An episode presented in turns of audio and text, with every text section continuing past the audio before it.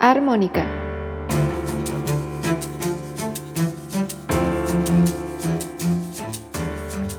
Pláticas musicales inesperadas.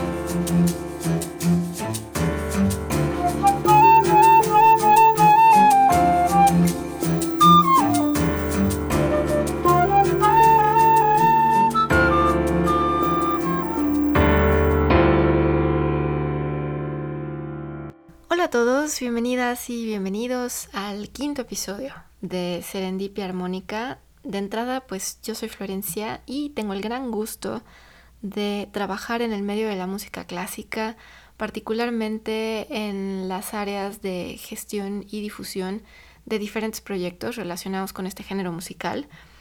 Y en este podcast me dedico a entrevistar a músicos y a personas relacionadas con este medio para conocerlos un poco más allá de lo que vemos normalmente como público en el escenario o escuchamos en las grabaciones. Es como si me sentara a tomar un café con ellas y con ellos, a platicar tranquilamente sobre la vida. Eh, por lo tanto, pues estas conversaciones no necesariamente giran en torno a la música clásica todo el tiempo. De repente salen temas muy diferentes, pero creo yo que al final terminan estando siempre vinculados de una u otra forma. Y pues originalmente la idea de este podcast era precisamente eso, era sentarme a tomar un café con las invitadas y con los invitados, pero pues se atravesó la pandemia del COVID-19 en México, que es donde estoy grabando esto, por ahí de marzo del 2020 y esto hizo que estas entrevistas tuvieran que ser grabadas a distancia por internet con sus ocasionales defectos de, de audio, de señal. Pero bueno, esto creo yo que no le quita nada estas, a estas pláticas amenas, interesantes. Y antes de presentar a la invitada de hoy, pues tengo una pequeña noticia. Este podcast ya tiene página en Instagram. Pueden seguirla a los que les interese pues ponerle cara a las voces que hay detrás de todas estas entrevistas. Aprovecho también para compartir contenido del trabajo de los entrevistados para darle difusión, para que se conozca un poquito más. Y pues nada, a los que les interese pueden seguirme en arroba serendipia armónica, todo junto, sin acento tal cual como se llama este programa. Y pues entrada a los que decían seguirme, muchas gracias. A los que estén escuchando esto también, muchas gracias. Y ahora sí, presento a la invitada de hoy. Ella es una violinista originaria de San Luis Potosí. Es egresada de la Facultad de Música de la Universidad Veracruzana. Ella ha participado en varios festivales internacionales, por ejemplo, el Miami Summer Music Festival en Estados Unidos, el Festival de Música de Santa Catarina en Brasil, el Pacific Regional International Summer Music Academy en Canadá y ha tomado cursos de interpretación histórica con Barroquísimo, con Academia Barroca y también en el Festival de Música de Cámara de San Miguel de Allende. Ha tomado clases magistrales con diversas personas bastante reconocidas en la música, por ejemplo, Erika Dobosiewicz, Jasper Woods, Adrian Justus, Robert McDuffie, Fabio Biondi, Rebecca Hopper, Rachel Hudson. Em, también es concertino y bibliotecaria de la Orquesta de la Facultad de Música de la Universidad Veracruzana.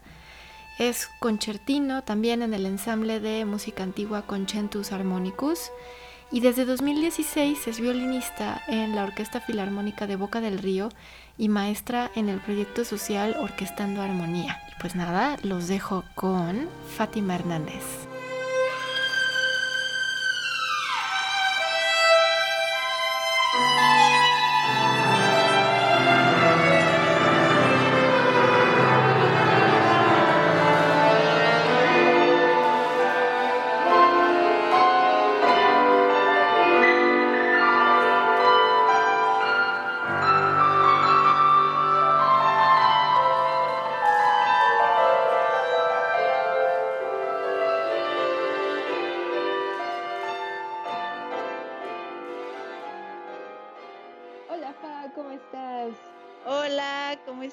Gusto verte. Sí. sí, a mí también me da mucho gusto verte, qué padre. Gracias por aceptar la invitación. No, gracias a ti por la invitación. Hombre, al, al contrario, para mí siempre, siempre es un gusto y buen pretexto para platicar con todos. Sí, muy buen argumento, ¿no? Eh, argumento, sí, argumento. Muy bien, bueno, pues a ver, bueno, de entrada a mí me encanta tu apodo, Fa, así me parece, me, me parece que va como justo, justo con, con todo lo que haces, se me hace bien bonito. Entonces, Fa, platícanos sobre ti, platícanos sobre eh, de dónde eres, eh, dónde creciste, cómo fueron tus inicios en la música, etcétera. Ok, me mm, poco a poco me fui dando cuenta que mi nombre artístico iba a terminar siendo Fa, pero me llamo Fátima. Em, eh, soy de San Luis Potosí, de la capital. Y bueno, empecé en la música porque entré a un coro de niños que estaba en una iglesia muy cerca de donde vivía con mis papás. Y ahora sí que para tener algo que hacer en las tardes, ¿no? Y pues yo creo que, mm, no sé, que en la actualidad o hace 15 años, pues no hay muchos coros de niños, ¿no? Como tal. Entonces el maestro Jorge Alvarado fue el que tuvo esta iniciativa se habló con el sacerdote de ahí de la iglesia y dijo, vamos a hacer un coro de niños. Éramos como 30 chamacos. Ah, muchísimas. Sí, entonces hasta teníamos nuestras togas súper acaloradas, ¿verdad? Pero, pero era muy padre porque ese maestro se encargó de darnos clases de, de música, nos enseñó como a tocar la flauta dulce, eh, a solfear y ahora sí que la condición del sacerdote era que cantáramos la misa de mediodía de los domingos a, cambio de que tuviéramos nuestros ensayos en el salón parroquial, ¿no? Toda la semana. Entonces era como el trato que tenían ellos dos. ¿Qué edad tenías tú? Yo tenía como 10, 11 años más o menos. Ok, para hacernos una idea. Más, sí ya ni me acuerdo en qué año, pero bueno, eh, con 2000, 2001 más o menos, creo. Eh, después, un año después, obviamente, pues como éramos puros niños, todos los papás pues estaban muy pendientes, ¿no? De, todos los niños y así. Y siempre estaban muy organizados junto con el maestro. Y pues el maestro empezó a querer como más, ¿no? Así de, pues vamos a, a comprar violines, ¿no? Hicimos una rifa entre todos, así pues ahora sí que fue masiva, imagínate 30 niños por los papás y la familia y así. Y se compraron 10 violines. Entonces, el maestro hizo un examen de teoría y los 10 primeros lugares se ganaban como el, permiso a, poder usar uno de los violines. Y como siempre digo, y la ñoña de Fátima, pues obviamente tenía que estar entre esos 10 lugares, ¿no? Qué bueno. Así, llegó el violín a, mis manos. Este, estuve ahí yo creo que unos cinco años, seis. Eh, obviamente con el paso del tiempo ya teníamos cello, teníamos contrabajo, hubo violín, hubo saxofón. El maestro hablaba, ¿quieres dar clases aquí? Vente y tuvo contactos como con todos los que quisieran, ¿no? Era más bien una labor social, ¿no? Porque ya estando ya de mi edad, te das cuenta que probablemente lo que dábamos de mensualidad, pues apenas se alcanzaba para la renta, ¿no? Del lugar. Sí. Y llegó un punto en el que nos separamos de la, de, la iglesia, ahora sí, la reforma. Nos separamos de la iglesia entonces teníamos que rentar una casa para seguir tomando clases y todo, ¿no? Entonces, pues ahí fui como que aprendiendo el violín con un maestro y con otro y tocando en ensamble, siempre de cuerdas. Hacíamos nuestros conciertos en verano y en diciembre. Después empezamos a tocar en más misas y así. Después estuve en el Centro de las Artes en San Luis Potosí igual, con, con, el maestro Iván Petrov. De ahí, cuando salí de la prepa, no sabía si sí quería estudiar o no música. Oh, ok. todavía no sabía. Me iba a ir por veterinaria o psicología a Zacatecas. Órale, ajá. Y no sé, entonces me quedé en San Luis en la Estatal de Música un año con la maestra Irina. Ella toca en la Sinfónica de San Luis también. Y tenía amigos que se lanzaron a, estudiar jazz a Jalapa. Y otros amigos que eran amigos de esos amigos también empezaron a decir, oye, pues es que en Jalapa está, hay dos escuelas de música, ¿qué te parece si, si vamos probando, si nos vamos para allá, no? Y me jalaron, fuimos a conocer a dos maestros de Jalapa, y igual hacíamos rifas como para pagar las casetas y, la gasolina entre mis dos amigos y yo, bueno, mi amigo pianista y mi amiga chelista. Hicimos el examen, los tres, y los tres quedamos en, el ciclo preparatorio de, la Facultad de Música de la Universidad Veracruzana. Entonces, adiós. Me fui casi cumpliendo los 19 años, me fui a, vivir a Jalapa y hace dos años me titulé y desde hace casi cuatro toco en la Orquesta Filarmónica de Boca del Río. Ah, un resumen, allá. Ah, Oye, ¿cómo se llamaba el, coro y posteriormente toda esta pues, academia de música que se formó ahí en San Luis? A ver, era, es que era un nombre súper largo, era el coro de niños de la parroquia de San José Obrero y Santa María de Guadalupe. ah, ok. así se llama la parroquia, o sea, súper largo. Pero entonces mejor decíamos el coro de Valle Dorado, porque es la colonia donde está la, parroquia, ¿no? La camerata se llamaba Maestro José Luis Ortiz Díaz Infante, oye, como que al maestro le gustaban los nombres largos, creo.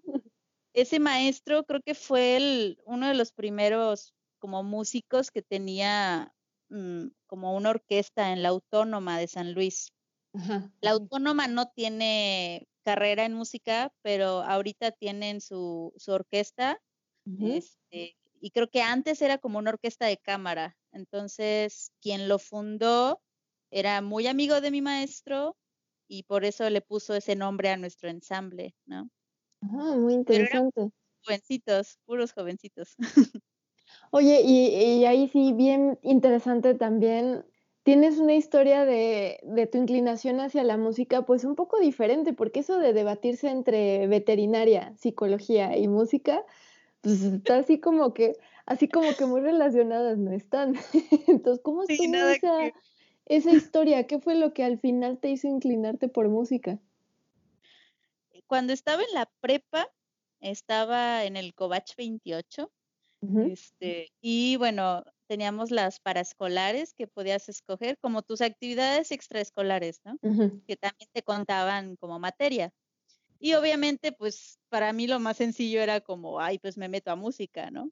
Sí. Entonces, ahí digamos que tuve como el contacto con la salsa, con el danzón, con este, con más, con más géneros. Ajá.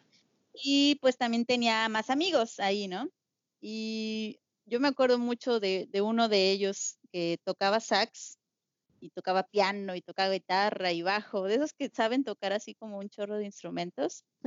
y, yo siempre platicaba con él, le digo, oye, pero es que, ¿qué voy a hacer? O sea, no, no puedo decidirme, o sea, me encantan los animales, me encanta la naturaleza. También creo que soy doctora corazón de la más de la mitad de mis amigos. Entonces, ahora sí que no sabía qué hacer.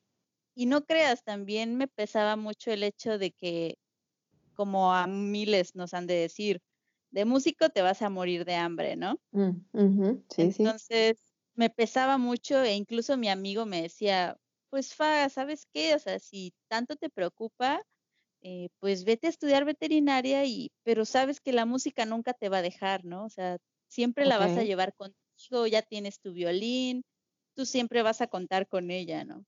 Entonces yo ya estaba así como súper decidida de sí, ni modo, no voy a ser músico profesional. Y de repente ya estaba haciendo mi examen de, de admisión en la estatal de música, entonces, ah, bueno, te tocaba, te tocaba. Sí, yo creo que sí. Qué bueno que tocas ese punto de, de que sí, es, lo, lo, conocemos todos, ¿no? De que de músico te vas a morir de hambre, todas estas, todos estos prejuicios, ideas preconcebidas que hay alrededor de, de estudiar arte, ¿no? En general, cualquier tipo de arte. Eh, ¿Cómo lidiaste tú con eso? O, batallaste en algún momento, por ejemplo, con tu familia o personas que, que influían mucho en ti? Sí, pues yo creo que sí, o sea, el apoyo de mis papás siempre lo, siempre lo tuve para lo que yo quisiera hacer, ¿no? Hasta eso, pues estoy sumamente agradecida. Pero hasta recuerdo pláticas con familiares de mi papá que sí se dedican un poco más como a la agricultura, pero como agricultura industrial y todo eso, o a la, ¿cómo se llama? Los, a las vacas y todo eso. Sí, a la ganadería. Ganadería, ganadería. Sí. Eh, incluso cuando mencioné así de, ah, pues quizás estudio veterinaria, me acuerdo muchísimo que me decían, sí, mi hija, dale, mira, ya está la fertilización in vitro con las vacas y es una super oportunidad y hay mucho dinero detrás y, o sea, hablaban siempre como de manera económica, ¿no? Sí, no, no te dediques a las pequeñas especies, esos hay muchos, ¿no? O sea, lo que nos hace falta son veterinarios en el área de la alimentación, ¿no? Que, que es para lo que terminan sirviendo muchos animales, ¿no? Y, y sí, como que siempre estaba ese pesar. Y yo misma decía, bueno, pero es que aquí en San Luis no voy a hacer nada con, con esta escuela, o sea, no por menospreciarla, pero dije, voy a siempre estar como atrás, ¿no? Sí. Y pues por eso fue que también a la mera hora dije, vámonos para Jalapa. ya, claro. Entonces ahí tus amigos, me imagino, tuvieron mucho que ver, ¿no? Los, los que, que se fueron los tres juntos, ¿no? súper, porque ya se habían ido tres allá y estos dos que también querían jalarme y dijimos, vámonos. Y fuimos roomies durante el primer semestre y luego nada más con ella y luego ya cada quien por su lado. Sí, sí, sí. ¿Cómo suele pasar? Vaya. Sí, conocemos las historias, sabemos lo que es. Oye, y entonces, eh, desde hace cuatro años, o sí, cuatro años, ¿no? Estás en la orquesta de Boca del Río. ¿No? ¿Y cómo fue tu proceso de entrada? ¿Cómo llegaste ahí? Imagínate, me faltaban dos años para titularme. Entonces yo vivía en Jalapa. Boca del Río está a una hora y media o dos de, Jalapa, en la playa, eh, cerca del puerto de Veracruz. Entonces, obviamente cuando se hizo la orquesta, pues por supuesto, llegó la noticia, ¿no? A la facultad de, oye, van a hacer una orquesta y van a abrir una orquesta nueva. Deberías ir a audicionar, pero pues, ay, uno con el autoestima a veces demasiado bajo. Sí. Eh, pues yo decía, no, o sea, yo qué demonios voy a andar quedando en una orquesta, pues, profesional, ¿no? O sea, Ajá. Y dije, y aparte, o sea, ¿a qué horas? O sea, yo tengo muchas materias que terminar, pero fíjate que aún así, muchos de mis compañeros se lanzaron. Entonces tengo varios amigos de mi generación que empezaron desde cero en la orquesta. No sé cómo organizaron sus horarios, pero sacaron su escuela y, siguen en la orquesta. Entonces, una amiga que ya estaba, eh, un día me dice, oye, Fa, se van a abrir lugares para violín, deberías de preparar algo, este, te mando el número del jefe personal, bla, bla, bla. Eh, y pues mandé unos videos, porque al parecer en ese momento el, director, el maestro Jorge Mester, como que veía tus videos y pues veía si más o menos lo convencías o no. Digamos que la orquesta de Boca em, es diferente a las demás y bueno, ni modo, Sé que esto lo van a escuchar muchos. Ojalá. Bueno, así son, ¿no? Así son las cosas. Em, ahora sí que es una orquesta como casi que por invitación, pero sí tienes que hacer una audición. O sea, que tienes que tocar, tienes que tocar. Entonces, me invitaron de extra en una semana y pues ahí el maestro desde ahí ya te empieza a echar el ojo A, ver cómo tocas y tus los compañeros también el concertino, te eché el ojo y todo eso. Y después el maestro me escuchó y quedé. Entonces, eh, junto con otra, otra chica que venía de Aguascalientes. Y, y así fue.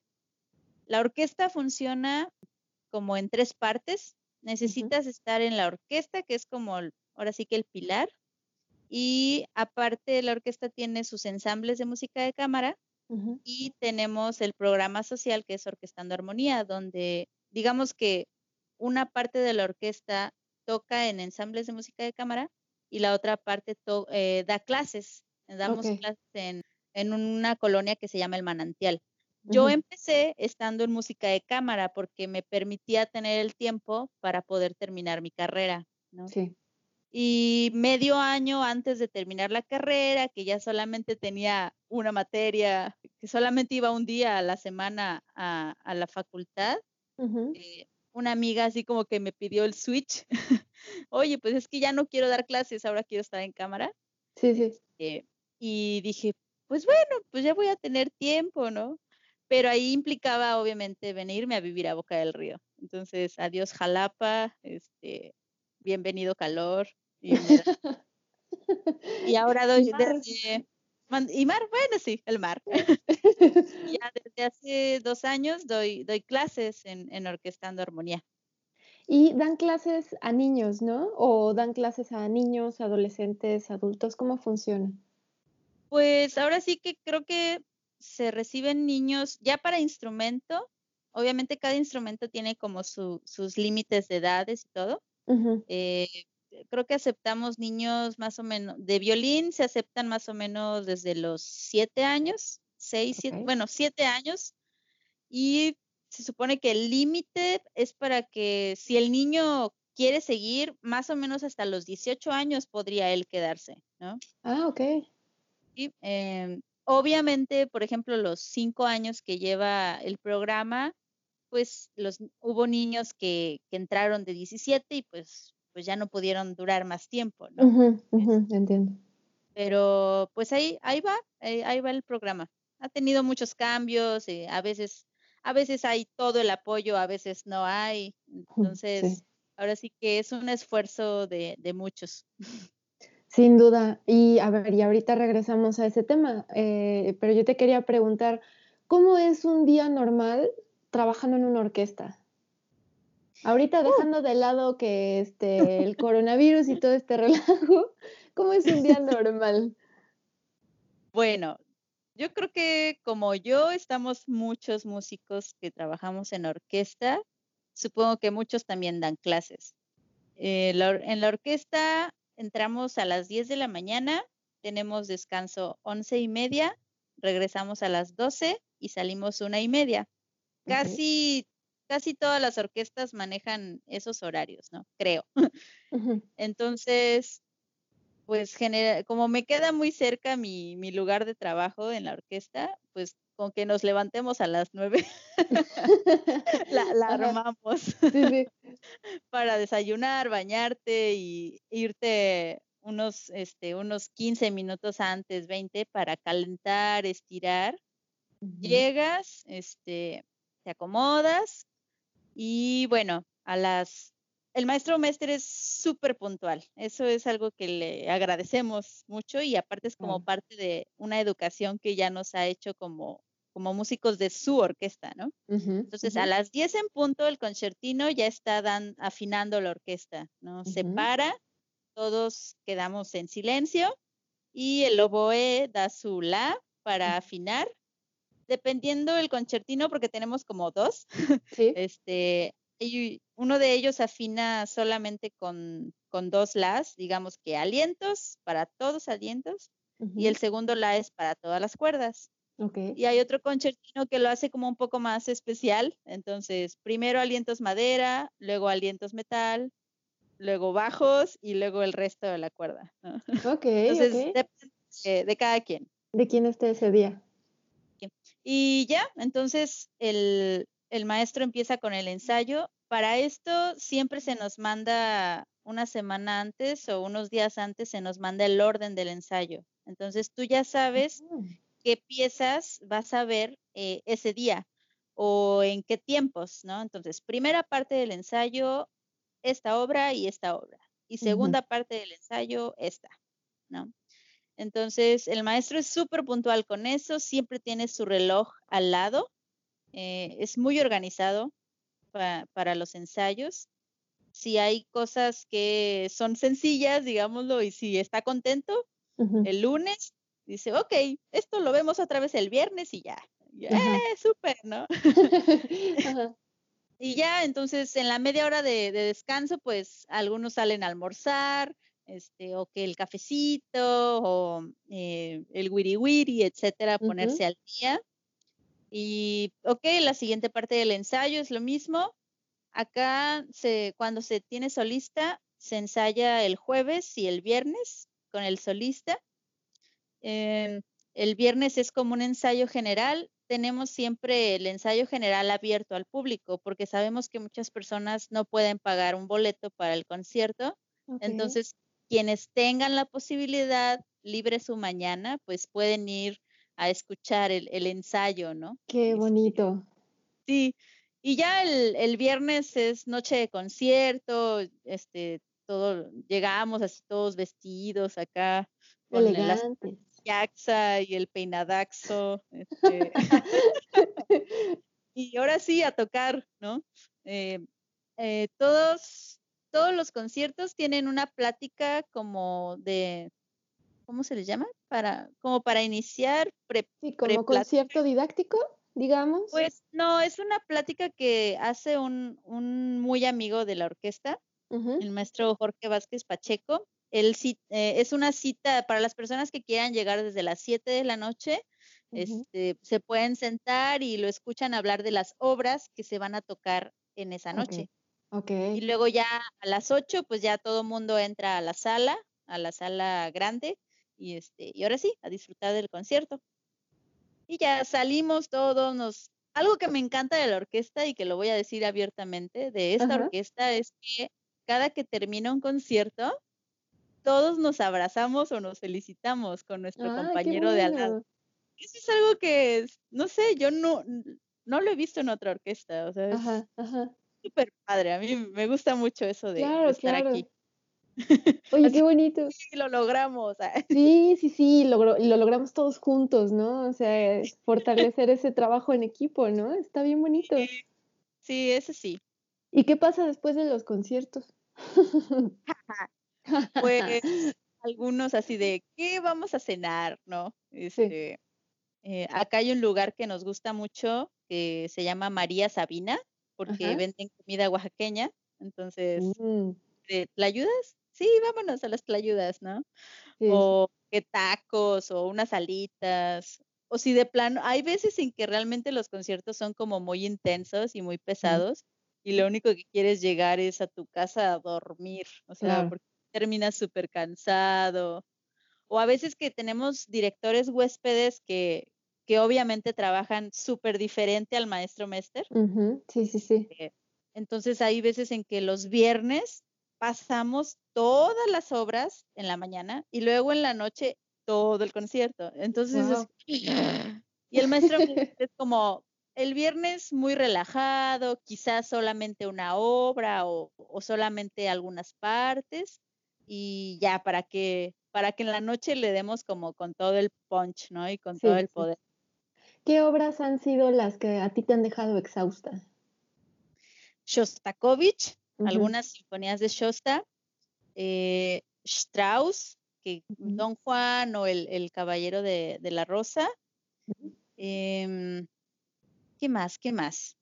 Hay, por ejemplo, hubo una vez un concierto navideño que yo creo que me cansé más de estarme parando y sentando porque el director le encantaba dar las gracias al público. Entonces nos paraba y nos sentaba, nos paraba y nos... Y yo, ah, por favor, ya déjame sentada. Hicieron sentadillas todos. Sí, no, el mega ejercicio. Pero bueno, es que esos conciertos a la gente le encanta, o sea, son aparte de que se tocan como hits navideños, este, pues también se toca, ahora sí que es como una tradición vienesa, tocar alguna, la marcha Radetzky, todo el público aplaude y así todos felices. Hay demasiada emoción en esos conciertos. sí, sin duda te dejan agotada. Oye, ¿y te pones nerviosa al tocar en público? Siempre le he dicho, cuando estoy sola, sí. Pero ah, cuando estoy con tantos amigos o con gente, incluso aunque seamos tres o cuatro más, ya, o sea, como que los nervios se, se olvidan. Y yo creo que ser violinista también es como una de las grandes ventajas, porque tienes a otros nueve o diez personas que están tocando lo mismo que tú. Y la verdad, seamos sinceros, de repente se nos va una nota, unas 20, playback. Ahí te echan la mano. Sí, ¿no? Entonces siempre tienes como tu partner al lado que, te respalda, ¿no? Tu barrio que te respalda. Exacto, exacto. A, diferencia de, no sé, yo me imagino el, oboe, la flauta, que siempre tienen solos y, oh, o sea, no sé cómo le hacen. Ahí sí, me pondría muy nerviosa. Oye, ¿tienen alguna especie como de, de, lenguaje o código para echarse la mano en plena función? O sea, si alguno de ustedes se tropieza, ¿cómo, cómo se echan la mm. mano? ¿O se avisan? Ay, ¿cómo será? Obviamente, entre todos está muy difícil, ¿no? O sea, yo siempre he dicho, a veces no sabes, yo creo que sigo sin saber si, si por ejemplo, llega a perderse la percusión, ¿no? Y que a lo mejor tu percusión era tu base. Sí. Entonces ya no sabes si seguir al percusionista o al director. O a lo mejor el director va en un compás, la orquesta va en otro y el que se perdió, pues ya quién sabe dónde quedó, ¿no? Entonces, en ese tipo de momentos, que obviamente son poquitos, o sea, son muy raros, pero sí es como súper raro, pero llega un momento en el que todo el mundo se agarra de algún lugar y dicen, ah, ya, aquí, sigamos, no pasó nada. Ajá, ok. Y bueno, la mayoría de la gente no se da cuenta. Sí, sí, sí. Este, pero entre violinistas o entre mis compañeros, mm, yo creo que sí hay como mucha camare camaradería. Sí, sí, sí. Em, es súper chistoso porque hay veces en que a lo mejor no llegaste lo suficientemente preparado o, y llegas con tu compañero el primer lunes así de, oye, me falta estudiar esta página o, o este pasaje me sigue sin salir, ¿no? Y llega y, así como buscando su apoyo y llega y él te dice, a mí tampoco me sale. Oh, gracias. Bueno, ahí nos agarramos los dos, ¿no? ok. Y siempre pasa, o sea, siempre pasa que, que una persona va a estar más segura en ciertos pasajes y de ahí te agarras. Ahora sí que es tu apoyo. Y tú vas a estar más seguro en otros pasajes y esa persona se va a agarrar de ti. Es una simbiosis ahí media rara, pero creo que es muy común, o al menos eso es lo que he notado. ¿Y tienes alguna anécdota en particular de así como de algún tropezón que hayas tenido tú del que te acuerdes así que ya ahorita te da risa, pero en el momento fue de ¿qué pasó aquí? Fíjate que a lo mejor tropezón, pues no me acuerdo mucho, pero hubo una ocasión que, de hecho, todavía no nos pasábamos a nuestra actual casa, al Foro Boca, todavía tocábamos en el anterior teatro y me tocó estar en, ahora sí que de asistente de violines segundos.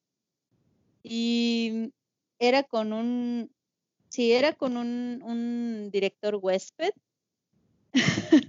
y en la, en la última obra, ya así para terminar, súper, creo que era, ya ni me acuerdo qué era, pero era, era la última parte, los últimos compases. Me empecé a ahogar con mi propia saliva. Era, no, no, no, o sea, fue horrible porque creo que era algo como, no era algo así estruendoso, ¿no? De final, de tan, taca, tan, taca, tan. No, era algo así como cada vez más lento y cada vez más suave. Ajá. sentías horrible así en la garganta y yo decía, no, no puedo arruinar este momento, no quiero arruinarlo. Me mega aguanté así, me, me puse roja, me empezaron a llorar los ojos ya hasta que llegó el final y la gente aplaudió y no, no, no, fue horrible. Y así yo enfrente del director, no, no, no, creo que ha sido de lo peor que me ha pasado. Órale, no, pues sí, qué angustia. Qué angustia. no. no, no, se sentía horrible. Bueno, y entonces dices que, que tocando con la orquesta o, o, con alguien más ya te sientes como acompañada, ya tienes este fuerza, ¿no? Pero cuando te toca tocar sola, ¿cómo le haces? ¿Cómo, qué es, de entrada, qué es lo que, te, lo que te genera el nervio? ¿Qué te da miedo al tocar sola frente al público? Mira, creo que va por etapas. No sé si algún otro músico se siente identificado conmigo y si no, pues se los podría recomendar. Cuando estaba en la, cuando era estudiante, eh, obviamente, pues nuestro maestro siempre nos, nos impulsaba a tocar en recital, hacer un recital al final del semestre, ya, ya fuera que tocaras todas tus obras o solamente una o, dos. Eh, el maestro siempre nos dividía como el examen de técnica, que era tu tus escalas, tus arpegios y tus estudios, y al día siguiente o a los dos días siguientes el recital, ¿no? Eh, con pianista acompañante y todo. Eh, yo me acuerdo mucho de que yo me ponía nerviosa, em, no sé, o sea, incluso me sudaban las manos, me temblaba el arco, eh, o sentía un hoyo en el estómago, o mis muñecas y mis manos empezaban a tensar muchísimo. Eh, entonces, no sé, o sea, yo decía, o sea, ¿por qué me estoy poniendo nerviosa? Siempre me hice esa pregunta, ¿no? Sí. ¿qué, ¿qué, es eso? O sea, ¿por qué nos tenemos que poner nerviosos? Y creo que con los años me fui dando cuenta que simplemente es un, es un prejuicio y una, uh, ay, perdón por la palabra, pero es una chaqueta mental que te hace. sí, no pasa nada. Porque siempre estás pensando en tu maestro, primero que nada. Ajá creo que esa es una concepción que muchos se van a sentir identificados conmigo, que es que mi maestro eh, está ahí viéndome o mis sinodales eh, y este pasaje no me sale y nunca me salió y también en eso, ¿no? Te, clavas en ciertos pasajes de tu obra que sabes que no estuvieron súper bien o, no te gustan cómo te salen y empiezas a decir, me voy a equivocar o no, no me voy a equivocar, ¿no? Entonces es un juego mental completo. A eso súmale. Obviamente siempre va a haber músicos o, bueno, compañeros tuyos que, que no son las mejores personas de este planeta y que van nada más a, a, vivorearte, ¿no? O sea, van a, a, checar cómo suenas o qué hiciste, si avanzaste, si no avanzaste. Eh, ahora sí que como la competencia fea, rara, que siempre va a existir. Pero en algún momento dije, bueno, o sea, pues ahorita porque estoy en la facultad, ¿no? Y, mi público siempre van a ser mis compañeros y, ya, y mis maestros. Sí. Pero fíjate que cuando empecé a tocar de repente en vacaciones en, en San Luis, los nervios se me iban. Entonces yo dije, ¿por qué? O sea, ¿por qué me siento más tranquila? ¿Por qué? Porque sabes que el 90% del público no te conoce. Ya, te ven una vez y ya. Sí, o sea, y la concepción que, que tienes de ti mismo tocando es así como la, no sé, es, es algo raro de, tú piensas que ese público o esa persona piensa algo de ti, ¿no? O sea, claro, te está juzgando. Sí, sí, sí, Entonces te autojuzgas automáticamente, ¿no? Asumes lo que están pensando los demás de ti sin saber, ¿no? Sí, entonces no me acuerdo dónde fue que vi eso y, y, que sí es cierto, o sea, el 90% de tu público eh, va a ser alguien que solamente te va a ver una vez o quizás te vuelve a ver si le gustas. El el otro 9% son músicos que van a vivorearte y a ver qué tal suenas. Sí. Y el otro 1% es tu familia. Que toques feo o toques bien, siempre van a decir que eres la maravilla del mundo. Claro. Entonces dije, ok, entonces realmente con lo que estoy luchando es con un 10% de ese público. Y ahora sí que el consejo que, que dan siempre, tocar frente a personas, tocar y tocar para que te sientas más, eh, no cómodo, sino que te acostumbres a, que alguien te escuche. como estudiante te la pasas encerrado en tu cubículo muchas horas, donde nadie te oye. Entonces llegas al examen del juicio final, al final del semestre, donde todo se te evalúa y hay público, pero nunca ensayaste con público, nada. Tu público era tu hijo y tú misma, ¿no? Claro.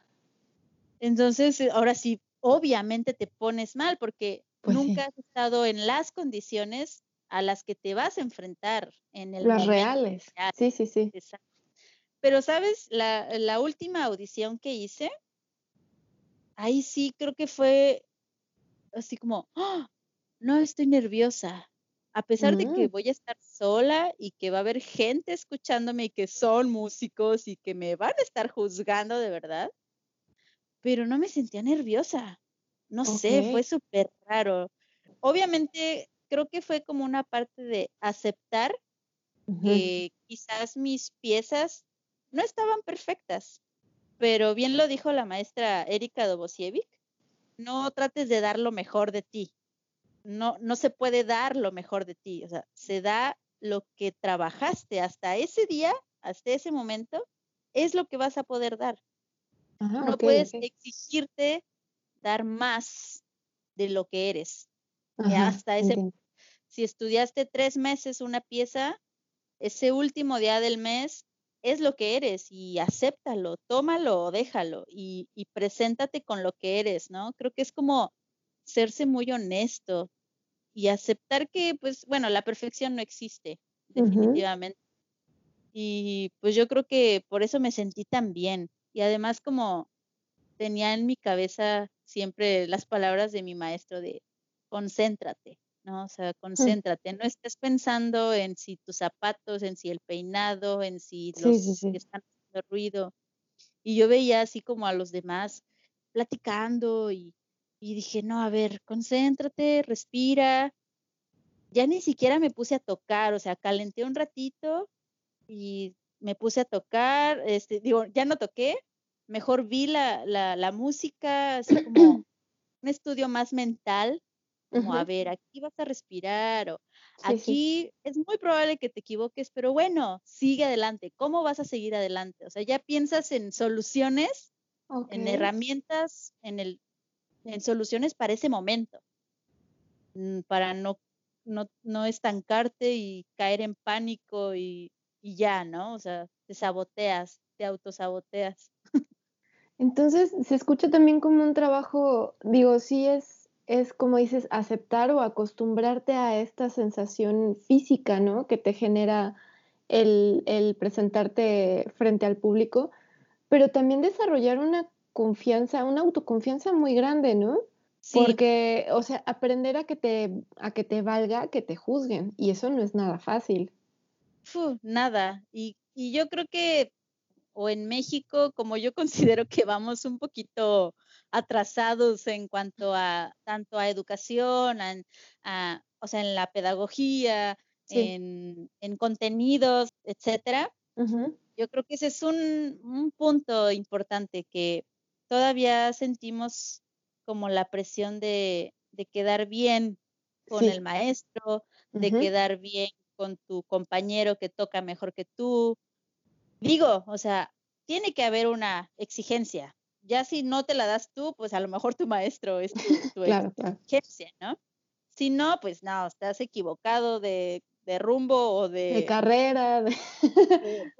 creo que aplica para todo, ¿no? O sea, sí.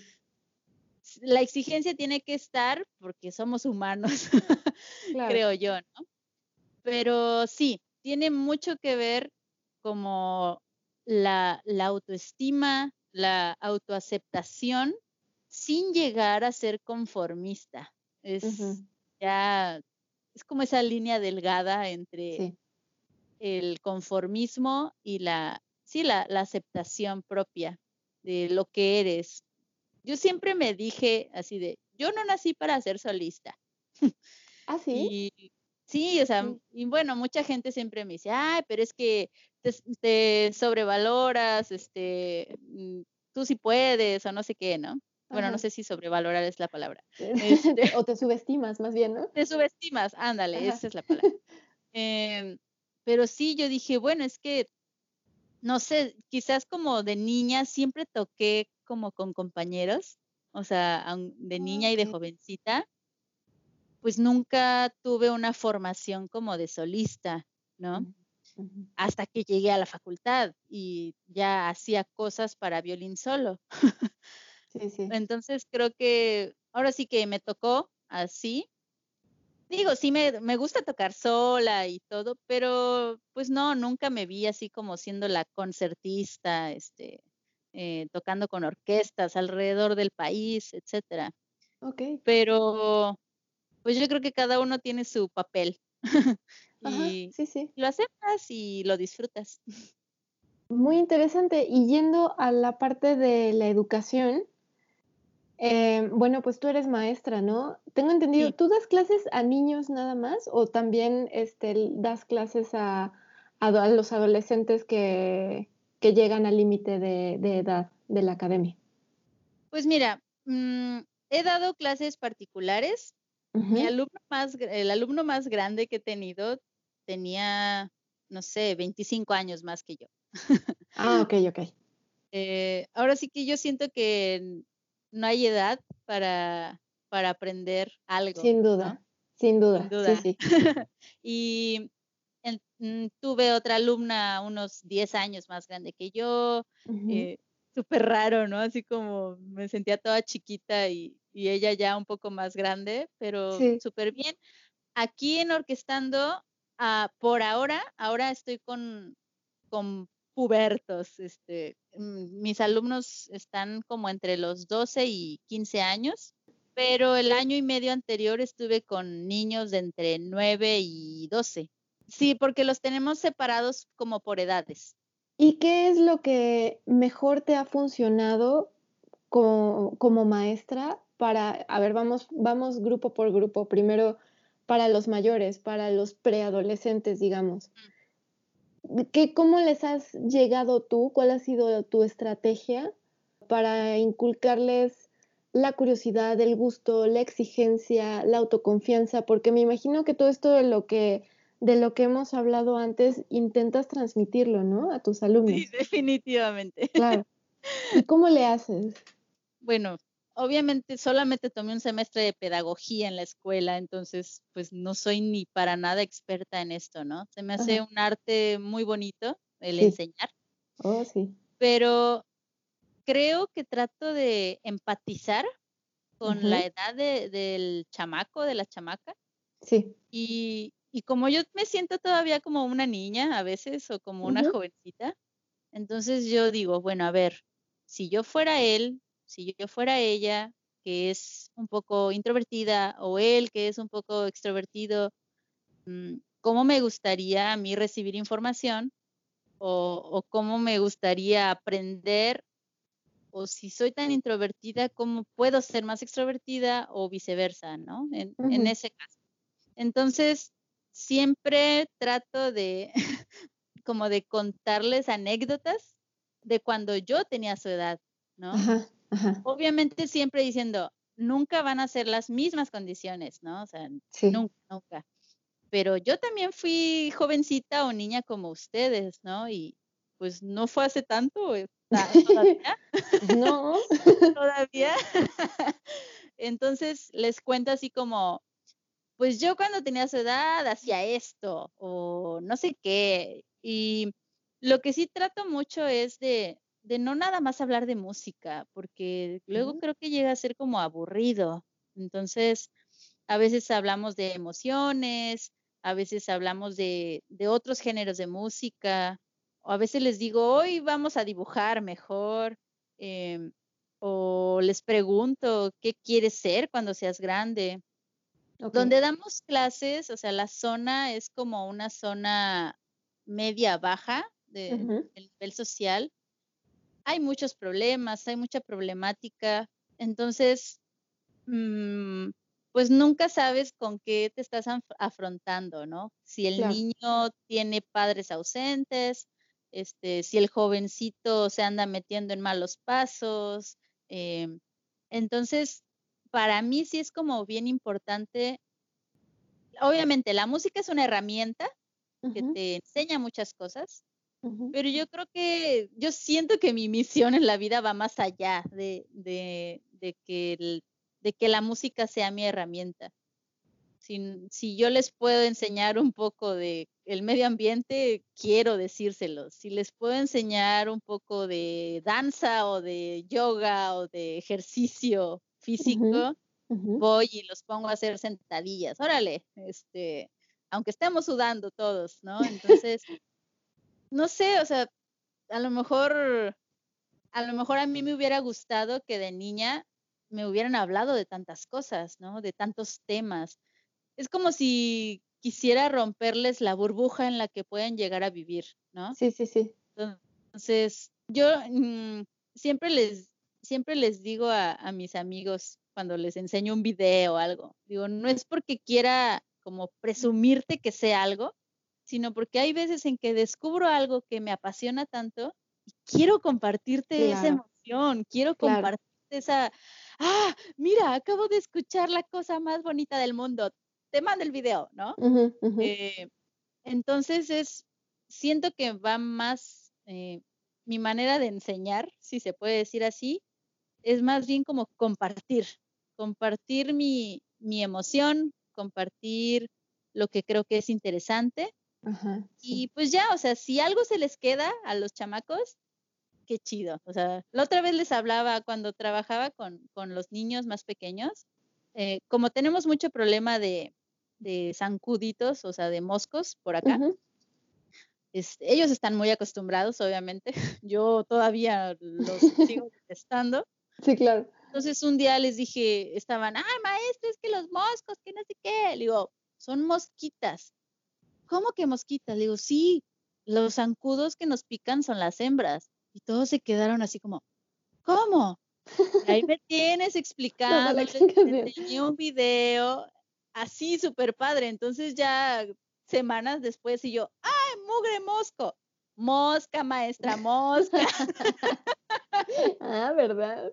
Entonces son ese tipo de cosas que digo, bueno, o sea, ya le, a lo mejor le, a alguien le dio la, el interés y se fue a buscar a, si tiene internet, qué chido, y a lo mejor fue a buscar, ¿no? Por su, por su cuenta.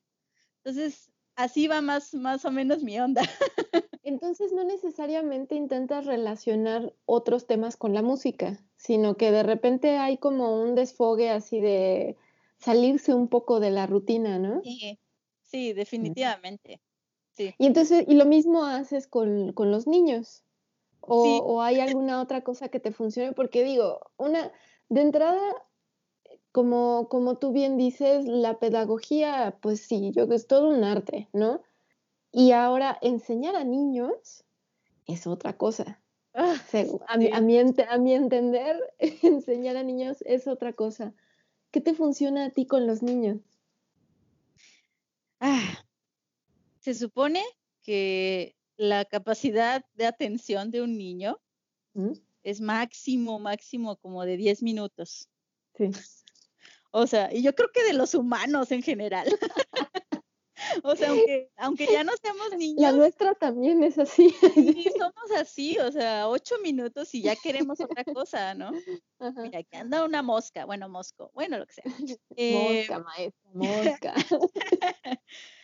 Con los niños, yo creo que tardé más o menos un semestre en agarrarles la onda, porque aparte son bien canijos. Entonces, encontré al líder, este, es como mucha cuestión también de analizar, observar. de, observar, de escuchar. Eh, vas identificando así como quién es quién dentro de la manada. este, entonces, casi siempre esos líderes son a veces los que, eh, bueno, hablo del caso de orquestando o de, ese, de ese grupo que tuve, esos líderes siempre son los que tenían como la, presión en casa, ¿no? De, ay, es que mi hijo siempre está haciendo este desorden y siempre tengo llamadas de atención de los maestros. Y de repente yo así conociéndolos dije, pues sí, o sea, porque son niños que necesitan atención perdóneme señor o perdóneme señora, ¿no? Su hijo es muy inteligente, su hija es sumamente lista. Entonces, creo que con los niños, ahí sí me fui un poco más por el lado emocional. Entonces, pues ahora sí, yo creo que es parte de mi personalidad de abrazarlos, decirles que todo va a mm. estar bien, em, darles como consejos, de repente jugar. Eh, a veces también es bueno como darles el control a ellos de que no nada más vas tú a dictarles cosas. Claro, sí, sí, sí. Dictarles qué hacer, sino hacer valer su opinión, porque son niños que necesitan ser escuchados, que en su casa siempre están recibiendo regaños o no hagas esto, no hagas aquello, ya te caíste, te dije que te ibas a caer. Entonces, pues no tienen como, como esa apertura o esa libertad de, expresar todo lo que quieren, ¿no? Entonces, si los maestros llegamos y somos sus amigos, uh, o sea, pero bueno, es un arma de doble filo también, porque si les das, si les cedes tanto, después no se callan y no hay avanzar en la clase. sí, claro, claro. Pero bueno, es, te digo, es como con juegos, con escucharlos, es ponerles atención, o sea, si ellos quieren ser escuchados, es, es como algo que aprendí así definitivamente de eso. Y pues te digo, me siento niña con ellos y me pongo a jugar y los hago reír, les cuento chistes. O ellos, a ver, ahora tú cuéntame un chiste a mí, etcétera. ¿Cómo les, les intentas tú contagiar tu amor por la música? Y en este caso, bueno, dices que, que, de repente en estas clases en las que te sales como de la rutina, hablas de otros géneros de música y todo, pero cuando estás dentro de esa rutina, hablando de, la música, pues sí, de la académica y todo, ¿cómo, les, les inculcas este, este cariño o esta curiosidad? ¿Cómo le haces? Yo creo que haciéndolos sentirse capaces de hacer mm. las cosas. Entonces, a ver, vamos a ver una lección este, de solfeo. Entonces, siempre estoy preguntándoles así de, a ver, ¿qué acabo de decir? Porque la falta de atención es algo muy fuerte. O sea, yo sé que ya le llaman déficit, pero yo no lo considero como tal, sino es que simplemente pues no saben focalizarse, ¿no? A lo mejor nunca han tenido esa oportunidad de, aprenderlo, ¿no? Siempre estoy así como, a ver, este, chamaquita, ¿qué acabo de decir?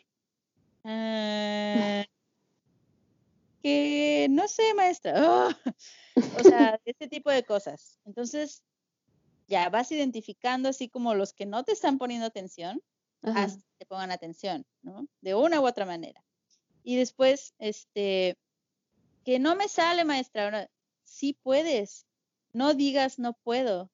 Y siempre les digo, ¿sabías que, así lo, ¿sabías que si, te, si tú mismo te dices que no puedes, tu cerebro automáticamente va a actuar en tu contra y va a hacer que no puedas. Sí, sí, sí.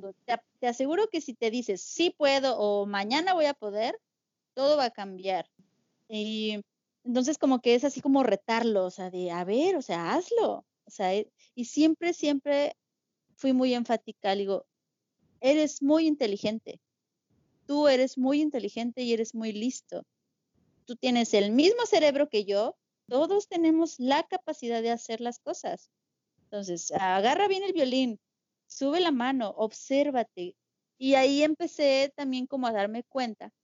Creo que fue como un, proceso que llevé yo junto con ellos, de ser consciente de tu cuerpo, ¿no? De, ya es, ya es otro tema como de conciencia corporal, conciencia mental. Digo, a ver, obsérvate, o sea, recuerda tus dedos, dónde están, dónde deben agarrar el arco, mira tus rodillas, están estiradas, este, baja tu hombro, cosas así, ¿no? Entonces, digo, pero necesitas pensarlo. Yo no voy a estar todo el tiempo para, para decirte las cosas. Claro, claro. Empezamos como, traté de, trabajar un poco eso de, la conciencia corporal, porque bueno, o sea, tocar violín es ah, todo el cuerpo, ¿no? Sí, sí, sí, sí. Y, y sí, o sea, y ya después pude como tocar que sean conscientes de sus emociones, ¿no? De, de, mira, ahorita te sientes enojado por esto, por esto, y ahorita te sientes muy feliz, pero al ratito vas a estar llorando. Cosas así de, esto es tristeza, esto es alegría, esto es decepción, esto es frustración. A través de las piezas. Sí, a veces, o sea, así de, o a ver, esta pieza, ¿por qué no les gusta? Ay, maestra, es que está muy difícil. Y ya porque está difícil no te gusta. O sea, cosas así, ¿no? Y a veces son muy derrotistas. Entonces, hay que seguirles impulsando y, no, mi hijo, nada, nada, no descanses. Seguimos, seguimos. Y muy interesante el, el no poner, en, o sea, en este caso la, la, música clásica como algo inalcanzable, ¿no? Como algo así como, híjole, no, es que, es que esto nomás es para los genios y yo no soy un genio, ¿no? O no soy una genio, ¿no?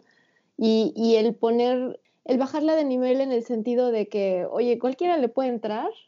Sí. Eso me parece muy importante porque también es un, es un punto ahí que, que de repente genera pues efectos negativos, ¿no? El tener la música clásica como algo, uff, es demasiado complejo para mí o es demasiado, es lo que decía, inalcanzable, únicamente personas extremadamente inteligentes o habilidosas o talentosas pueden hacerlo y no es cierto, ¿no?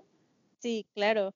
Y, y bueno, creo que algo que como maestros cuando, nos, cuando hacemos nuestras juntas, lo que sí siempre tuvimos muy claro es hay que ser conscientes de que uno de 100 o uno de 200 alumnos que pasen por orquestando quizás se dedique a la música.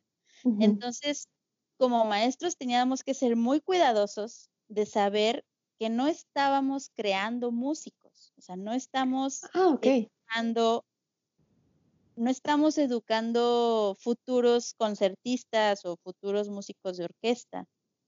Quizás si uno o tres se alanzan y se van a las facultades de música o a los conservatorios, wow, pues ya será una ah, super, super bendición. Pero orquestando es más bien como un programa social en el que obviamente mucho mejor que un, un chico esté haciendo música y haciendo amigos a que esté en las calles sin hacer nada o, o que termine embarazando muchachas o no sé, sí, sí, así, ¿no? Entonces, la música como medio, como, como una herramienta para, para mejorar un poco la, la, calidad y la perspectiva de vida que, que, tienen esas personas. Entonces, digo, ahorita ya conozco, creo, dos, dos personas que sí han querido dedicarse a la música gracias a Orquestando. Entonces, ok, ok. Es súper padre, súper, súper padre. Ya me imagino yo creo que por eso también no he tratado de como súper enfocarme en que toquen perfecto, ¿no? Porque yo sé que no se van a dedicar a eso. Que sean perfectos, pero que quieran, que busquen la perfección en su persona, en su carácter, en sus sentimientos, en cómo expresarse con, con las demás personas, cómo van a impactar en, en su sociedad, ¿no? No para que toques bien una escala. Sí, sí, sí, ok, muy, muy interesante aclaración. Entonces, sí, como lo dijiste, ¿no? La música como una herramienta y no como un fin, ¿no? Como un objetivo. Oye, y, y, volviendo un poquito a este, bueno, pues a que tú querías ser veterinaria, a que les enseñaste a tus alumnitos que, este, que son moscas y no moscos, pues tú tienes, tienes eh, una, un proyecto aparte que se llama Ecofa, ¿no? Es una, es una página en Instagram y en Facebook en donde te dedicas a darnos consejos sobre ecología, lo cual me parece muy interesante. ¿Puedes platicar un poquito sobre ella?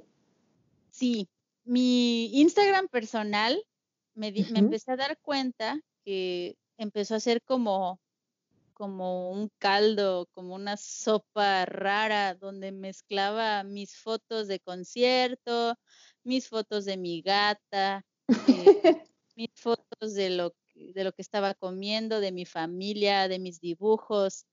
Entonces dije, a ver, basta, necesito un poco más de organización, incluso en mi red social. Y como te mencionaba de que no es porque me considere la sabionda o, o la super experta en los temas, sino porque si siento que tengo una pasión y aunque sea un conocimiento chiquito, es algo raro, pero te, siento la necesidad de compartirlo, no me puedo callar. Entonces es súper raro. Entonces dije, ¿por qué no me pongo a hablar de lo que yo como simple humana intento hacer en mi desesperación por mejorar el ambiente?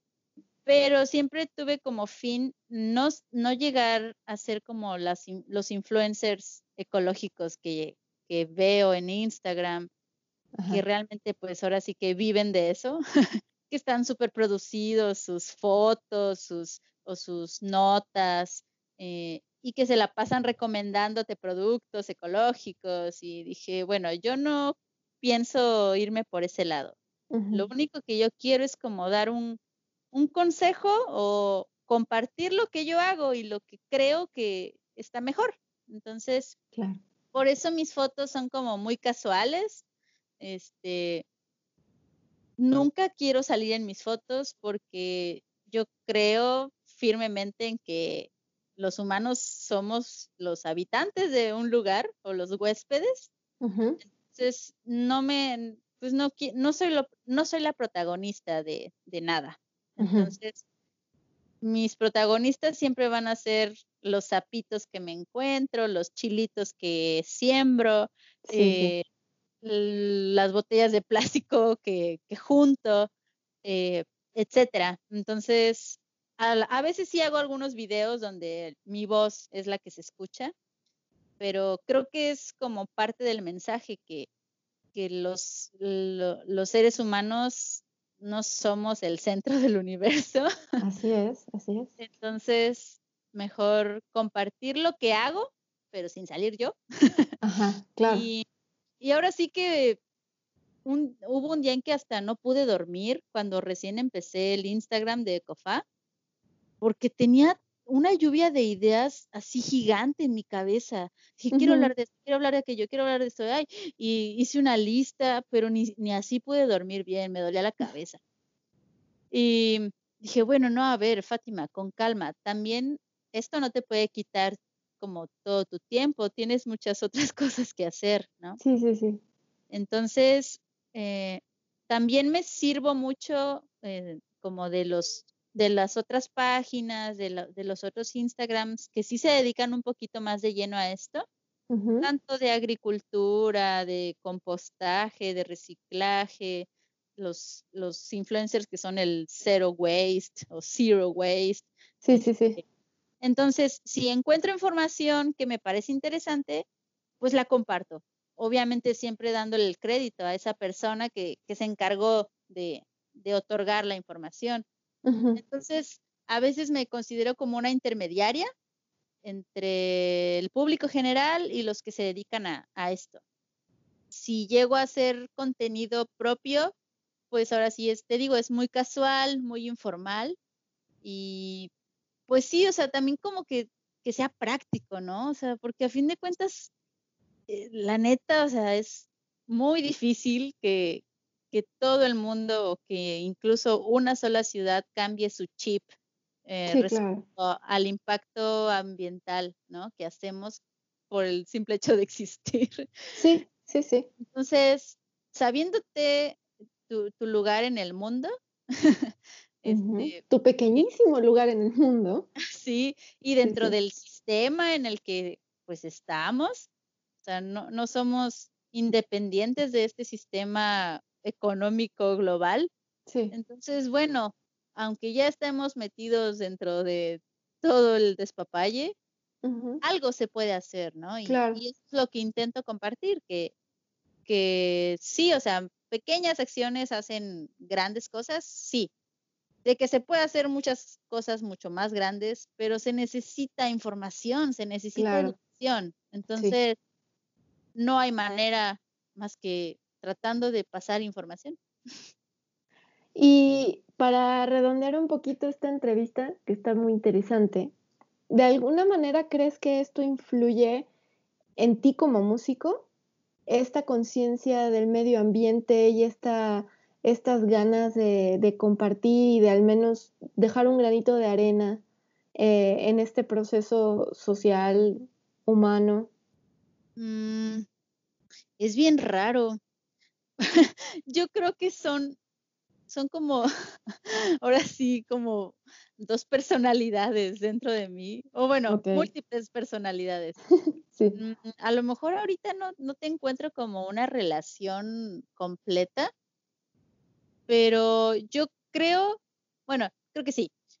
Más bien como que mi conciencia con, con el ambiente o con, sí, con el ambiente que me rodea, eh, me dice, bueno, o sea, tú puedes sacarle la belleza a los sonidos, tienes esa oportunidad, pero no nada más te dediques a eso, tienes que hacer algo más, o sea, es así como, es un llamado, ¿no? O sea, de, pues a la música, sí, me puedo dedicar el resto de, mi vida porque es mi, es mi vida, ¿no? Es mi pasión. Pero definitivamente ese lado de animal, vegetal, fauna, flora, amor, desde niña lo tuve. Entonces, van juntos. No sé cómo se, se unan, pero de que van juntos, van juntos. Muy probablemente yo creo que ambas, ambas ahí se reflejan, ambas faz, la música y la, la, la amante de la naturaleza, se reflejan sin, sin darte cuenta, yo creo, me da la impresión. Y a lo mejor escuchando esta plática vas a decir, ah, mira, pues yo creo que el trabajo en equipo, o si, hay ciertos elementos que yo creo que se reflejan uno del otro, me da la impresión. Puede ser, puede ser. Muy bien, Fa. Bueno, y pues para terminar, ¿dónde te podemos encontrar eh, tus redes sociales, de, tanto de Ecofa como, como de la Fa violinista? ¿Dónde te encontramos?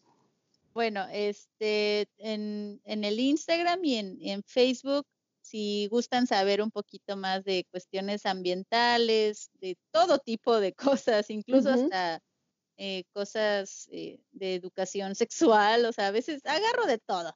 Sí, sí, eh, sí. Es eco.fa, ese es, el, Instagram, y también el Facebook, creo. Y bueno, hace poco decidí hacer mi, mi, página de como músico, que es Fa Hernández Violinista. Y ahí sí hablo todavía de más cosas, tanto de música eh, de violín moderno como de violín barroco, que es mi gran otra pasión. Eh, también trato de compartir convocatorias que salgan, em, géneros diferentes de música, eh, otros amigos que son músicos que yo sé que necesitan difusión, eh, orquestas, conciertos. Y bueno, y ya mi, mi, Facebook personal ahí sí es como familia, dibujos, pasatiempos, hobbies, etc. Claro, claro. Sí, sí, sí, pero, pero tanto de, de ambas pasiones, ahí están, ¿no? Sí. música y naturaleza, muy bien. Pues Fa, muchísimas gracias. Nos falta tiempo, siempre. siempre, ya sé. Para platicar, pero qué interesante, qué interesante toda la plática, en serio, muchas gracias. Sin duda ah. eh, les va a parecer muy interesante a todos. Ay, espero que sí. Muchísimas gracias por invitarme. Me motivas todavía más. Ah, qué bueno, qué bueno, sí, porque, porque a mí me motivan muchísimo estas pláticas, en serio. Sí, para mí ha sido un una, pues podría decir un gran pretexto, pero pues no es pretexto, un gran motivo para, para seguir en contacto con muchos de ustedes, pero ay, para poder enfocar la mente en lo que a mí también me gusta muchísimo, ¿no? Entonces, se los agradezco un montón. No, pues gracias por, ahora sí que por darnos voz. No, hombre, no, pues para, para mí eso es, me, me Esto fue Serendipia Armónica.